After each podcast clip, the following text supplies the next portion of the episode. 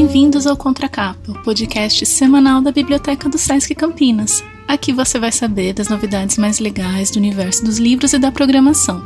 Eu sou Solange Rocha, bibliotecária, e hoje, no dia 10 de setembro, vamos iniciar mais uma jornada sobre esse universo. Vamos lá? Arthur Schopenhauer foi um filósofo do século XIX, conhecido por sua constante descrença na humanidade e seu pessimismo permanente em relação ao ser humano e a tudo que a ele se refere.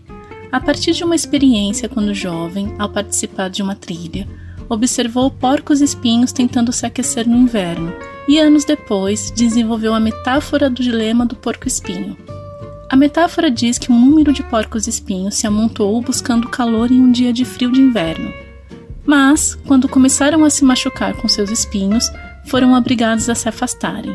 No entanto, o frio fazia com que voltassem a se reunir, porém se afastavam novamente.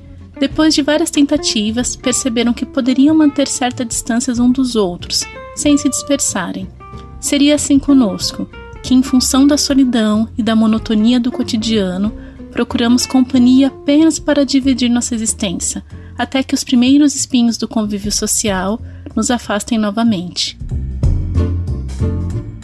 Nietzsche, por sua vez, afirmava: Minha solidão nada tem a ver com a presença ou a ausência das pessoas. Detesto quem me rouba a solidão, sem em troca me oferecer verdadeira companhia. O fato é que a solidão é um mal crônico da modernidade, levando qualquer pessoa, em qualquer idade, a sentir-se assim. Há vários fatores que culminam nessa taxa, como o envelhecimento da população, o crescimento dos afazeres diários, o pouco tempo de lazer, a falta de contato pessoal trazido pelas redes sociais, mas principalmente o isolamento social causado pela farta porção de informações que nos atingem todos os dias. Os médicos alertam que o isolamento social é uma epidemia crescente que pode ter consequências físicas, mentais e emocionais. Pessoas que sofrem de solidão correm risco de desenvolver doença cardíaca, diabetes e câncer, de acordo com esses pesquisadores. Este contexto levou o Reino Unido, no ano de 2018, a criar o Ministério da Solidão para atender a uma demanda social de diversas faixas etárias, mas principalmente dos mais velhos, que se veem cada vez mais sozinhos.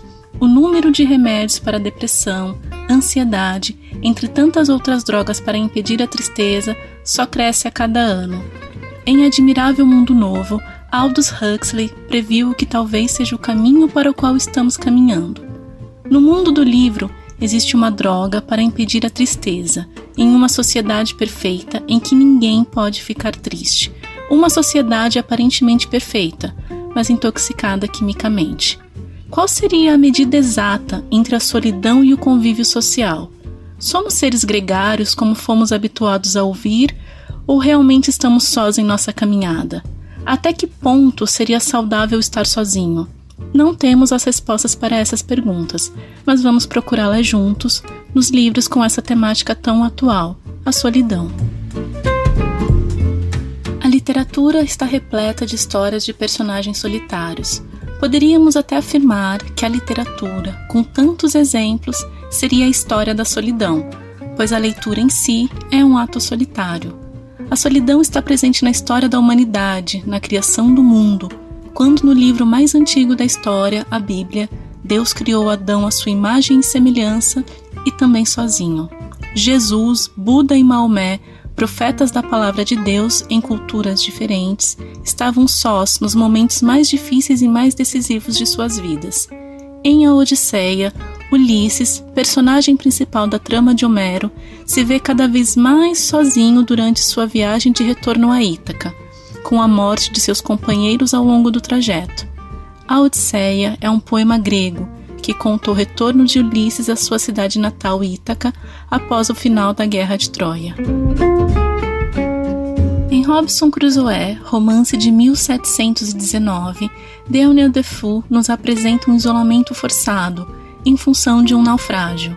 A obra pode ser considerada uma autobiografia fictícia do personagem título, um náufrago que passou 28 anos em uma remota ilha tropical, próxima a Trinidad. Forçado pelo isolamento, Cruzoé se vê obrigado a defender-se das intempéries, dos perigos e da falta de alimentos para sobreviver. Punitiva, isoladora e destruidora de almas. Há na literatura um outro tipo de solidão, uma solidão vingativa, imposta a despeito da vontade do isolado. É essa solidão a que Edmond Dantès, mais conhecido pelo nome que passou a utilizar ao fugir da prisão, Conde de Monte Cristo, é sujeitado. No enredo, o jovem personagem Edmond Dantès, um audacioso, porém ingênuo marinheiro, é preso sob uma falsa acusação de espionagem, elaborada por três interessados, dentre eles Danglars, seu melhor amigo. Após 14 anos de prisão, Edmond consegue fugir, angariando uma grande fortuna herdada de um amigo de cela, o Abade Faria. Incentivado pelo ressentimento da traição e pela solidão a que foi sujeitado, Dante assume uma nova identidade e retorna para se vingar de seus algozes. Há também a solidão que nos ajuda no autoconhecimento, no conhecimento do ser humano e de nós mesmos. Assim a solidão de Orlando, personagem título do livro de Virginia Woolf. Orlando é um jovem inglês da Idade Moderna e, durante uma estadia na Turquia, simplesmente acorda como mulher. Dotada da imortalidade, o livro acompanha Orlando por seus 350 anos e suas experiências em ambos os gêneros. Acompanhando suas aventuras, observamos que, mesmo dotado de um senso de aventura voraz, é sempre em sua solidão que Orlando encontra os melhores momentos para refletir sobre si, sobre a vida e sobre seus vários eus, que possibilitam uma nova visão da vida e do ser humano como um ser único. No cinema, assistimos à construção de estereótipos de pessoas solitárias, doentes, sozinhas, ensandecidas pelo sentimento que as sufoca. Agora, com o avanço tecnológico, encontramos pessoas que acreditam encontrar conforto e amor no enamoramento por um sistema operacional.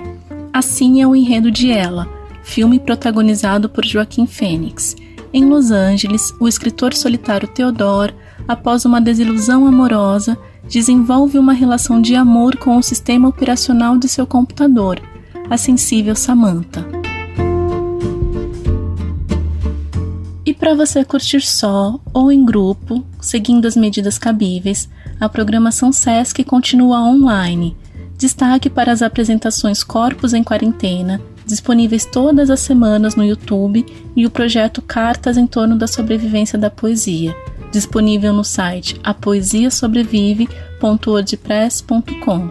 Novamente, apoesiasobrevive.wordpress.com. Por hoje é só, pessoal. Aproveitem as dicas, reflitam sobre o momento em que estamos vivendo e para onde estamos caminhando. Nem toda solidão é ruim. Às vezes são esses momentos que temos a oportunidade de nos conhecermos melhor e encontrar a medida exata de distanciamento, tão questionada por Schopenhauer no Dilema do Porco-Espinho. Na próxima semana estaremos aqui para falar mais sobre livros e cultura no Sesc Campinas. Até breve!